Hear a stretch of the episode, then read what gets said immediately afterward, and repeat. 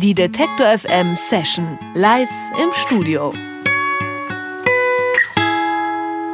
Und bei mir im Studio sind nun Dave Crow und Andrew Balkan. Zusammen nennen sie sich Hey Moon Shaker und die beiden sind ein Duo der etwas anderen Art. Kennengelernt haben sie sich in Neuseeland beim Reisen und wieder zu Hause sind sie gemeinsam in London jetzt als Straßenmusiker unterwegs. Bis hierhin ist das Ganze noch relativ nachvollziehbar, doch die Musik von Hey Moon Shaker, die ist durchaus eigenwillig, denn die beiden kombinieren auch mal Blues mit Beatboxing. Wie genau das klingt, äh, das dürfen wir gleich hören. Erstmal begrüße ich die beiden im Studio. Hi Dave and Andrew. Hello. Hey bro. I was just talking about that you play in the streets in London. How does a normal working day look like? Well, my and Crowe's working days are both completely different as I'm a guitarist and I have to work a little bit harder than Crowe, so he gets to stay in bed for an extra hour. I rock up to the city around about half past one, roll a, a joint, have a bagel and a coffee. I set up my stuff, I do a show, earn my money, have another coffee, and then do another show. And I'll do maybe four to six. I'll aim for about 150, 200 for the day and then after that I'd normally buy a really nice high grade organic food, go home and cook me and my ex-girlfriend some really nice food. That was me busking. Also der normale Alltag, der sieht relativ entspannt aus. Halb zwei sagt Dave, geht's erstmal in die Stadt, dann gibt's einen Kaffee und einen Bagel, dann ein paar Shows spielen, bis er so 150, 200 Pfund am Tag in der Tasche hat und dann gibt's zu Hause leckeres äh, Bio-Essen mit seiner Freundin. Last month you released your new EP, Shakerism. How different is recording in comparison to working as a street musician? As a street musician, it's more about uh, capturing the audience who's not actually wanting to be there and passing that over into recording. Uh, you're trying to put forwards. I don't know. How would you?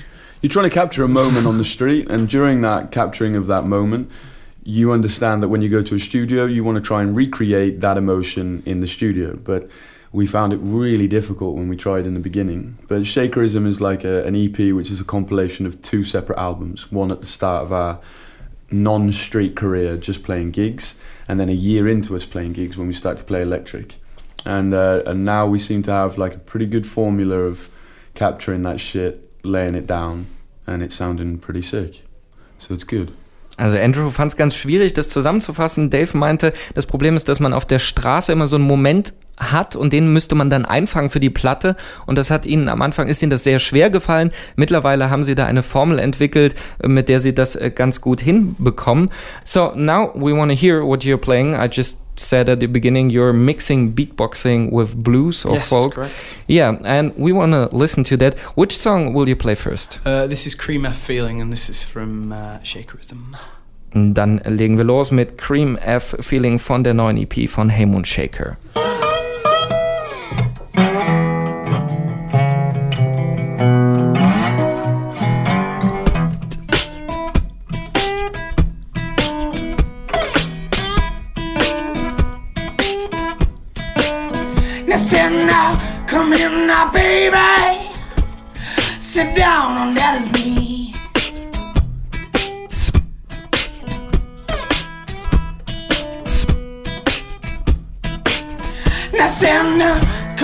Now, baby.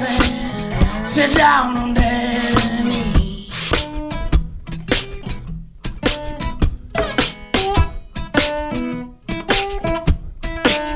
I've been thinking about my baby but you don't let me.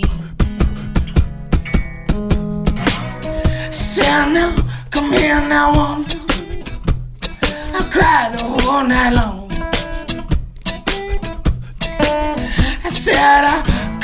Here now, woman. I cry the whole night long.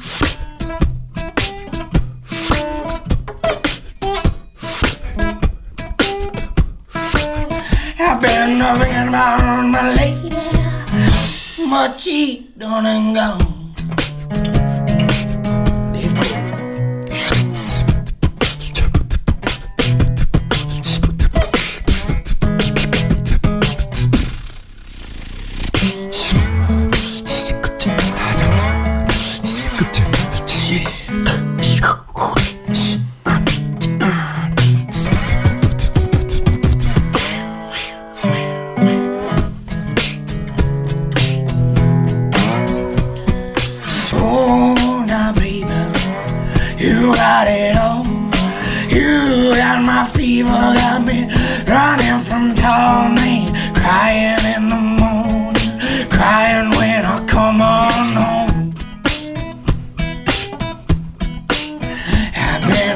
round, my lady.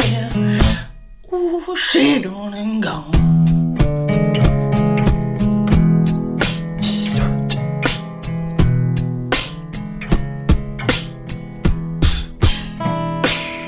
Heymoonshaker sind zu Gast bei Detektor FM mit ihrer neuen EP und daraus haben wir gerade Cream F Feeling gehört. Um, Dave, you're beatboxing most of the time while Andrew is playing the guitar. How long do I have to practice to do it as good as you do it? I've been training pretty hard for six years, but uh, I've been beatboxing for about eight years. But uh, playing on the street for your profession means that you play. You play almost every day, and I played almost every day for many years. So uh, I could say six years, but as long as you're actually working hard in those six years, then perhaps. Also ich wollte gerade rausfinden, wie lange man eigentlich braucht, um so gut zu Beatboxen wie Dave. Er meinte, er hat jetzt sechs Jahre hart trainiert, macht es eigentlich schon acht Jahre und vor allem, weil er jeden Tag quasi professionell damit unterwegs ist, ist das natürlich ein gutes Training, aber es ist viel Training und es sind viele Jahre, die man dafür braucht. Dave, I saw on YouTube that you were on Britain, Britain's Got Talent. How, how did that happen? oh, it's so good that you do your job properly, huh? Um, I'll tell you the real the real reason. Um, I was studying ballet and contemporary dance, and uh, before that, I was acting. My dad was pretty happy with the acting. Then I told him I wanted to be a dancer. He didn't really understand. Then he saw me do a performance of dance, and then he accepted that that was going to be all right. Then I told him that I was going to quit dance school and become a beatboxer. Now, at, at that point, my dad couldn't really, because he had no idea about any of this shit. He just didn't really understand how that was going to be possible and uh, he, he, didn't show any enthusiasm for for that. And then one day he uh, he he ordered the papers that you need to enter into this TV show because he that was the only way that he could see that it was possible for me. And when he brought the papers home, I was like, "It's not really my thing," and he was like, "Yeah, but this." And I was 19, and he was like, "Yeah, this could really, uh, this could really do something. Like give you a leg up, maybe." And uh, so I agreed because he was showing enthusiasm and it seemed like the best idea that I had at that time. And uh, I did it. I don't regret it. I don't regret anything I've done. But uh, it is funny. It, it, obviously it's funny that I did a TV show. But uh, what's funnier is that I fucking nailed it when I went there. The video did really well, and that kick-started my career. I didn't get remembered for that. Now I'm remembered for other stuff. So I'm I'm pretty happy about it. I would I would highly advise anybody else just not doing it and working towards their own thing. But um, I'm glad I did it. I'm glad I know that the experience is fucking horrible. Dave hat gerade erzählt, wie er in eine britische Talentshow gekommen ist, äh, sowas wie Jetzt überlege ich gerade, wie heißt denn das im Deutschen? Äh, das Supertalent, so ähnlich. das Supertalent. yeah, that's the German name yeah, for yeah, it. That, that was uh, fucking cool. It, it's the same. It's pretty much the same thing. Three guys. Yeah, yeah. yeah und wir, wir, haben ihn gefragt, oder ich habe ihn gefragt, wie er da hingekommen ist. Und er hat erzählt, er hat vorher darstellende Kunst und Tanz studiert, hat das irgendwann abgebrochen und wollte Beatboxen. Und sein Vater war total dagegen, hat aber irgendwann diese Papiere ihm vorgelegt und gesagt, geh in diese Show. Das ist zumindest eine Möglichkeit. Und er fand das ganz cool, dass sein Vater sich da drum gekümmert hat und ist da hingegangen. Ähm, hat gesagt, es hat ihm geholfen, auch seine Karriere irgendwie in Schwung zu bringen, aber es war unglaublich schrecklich, in dieser Sendung mitzuwirken.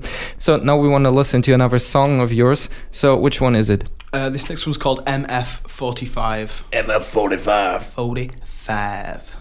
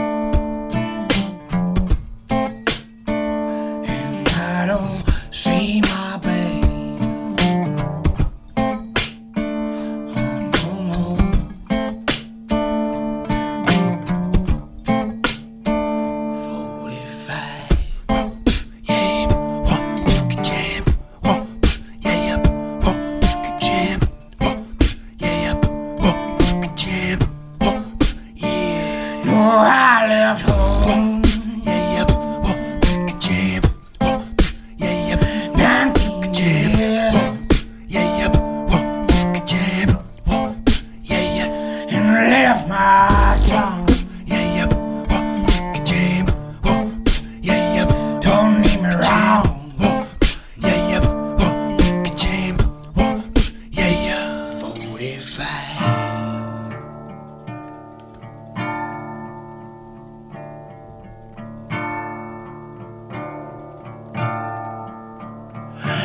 nascer.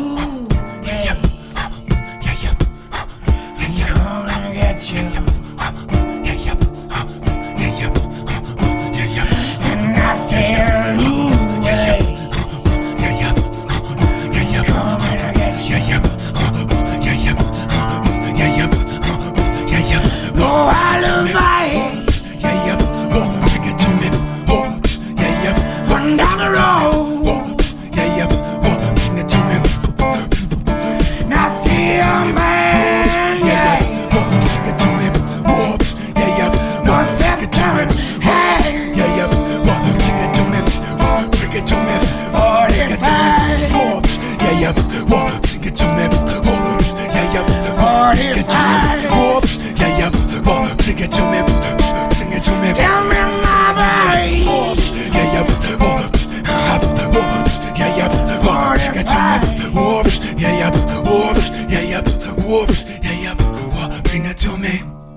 MF45 von Hey Moon Shaker waren das hier in der Session bei Detector FM und die dazugehörige EP Shakerism, äh, die äh, ist schon erschienen. Jetzt wollen wir natürlich noch wissen, was als nächstes auf Sie zukommt. Jetzt sind Sie gerade auf Tour. So guys, uh, you're touring now. Are you staying in Germany or what are the plans for the next time? Yeah, we're uh, we're heading up to Berlin uh, for this evening, and then we go to We go to the Czech Republic for Yeah. three days. doing a blues festival over there, and we've been uh, wanting to get over to Czech for a while. So, uh, and also I've never been to Berlin, so I'm very excited about going to Berlin. Mm. Uh, I've got a few friends I'm going to catch up with up there. So So yeah, one more day and then touring just continues. this German tour has been fantastic, and so we just want to say a big thank you to everyone who's uh, who we've met on the road, and yeah, cheers, guys. Yeah, all the people on a fucking Sunday who sold out uh, a small venue. in uh, on a fucking Sunday. It was Jena, Jena. and it was Mm. like a hundred and it was like 150 capacity. They had 170, and they let them in on a Sunday night. I couldn't believe it. It was fucking love Germany, man. Love how much you love music. It's like passion number one. Also sie sind äh, beeindruckt, dass man am Ende gehört von der Deutschland-Tour in Jena haben sie am Sonntag äh, den Laden gleich doppelt ausverkauft. Das hat sie total geflasht. Und die Tour geht morgen noch nach Berlin, dann in die Tschechische Republik. Da können Sie also Helmut Shaker sehen.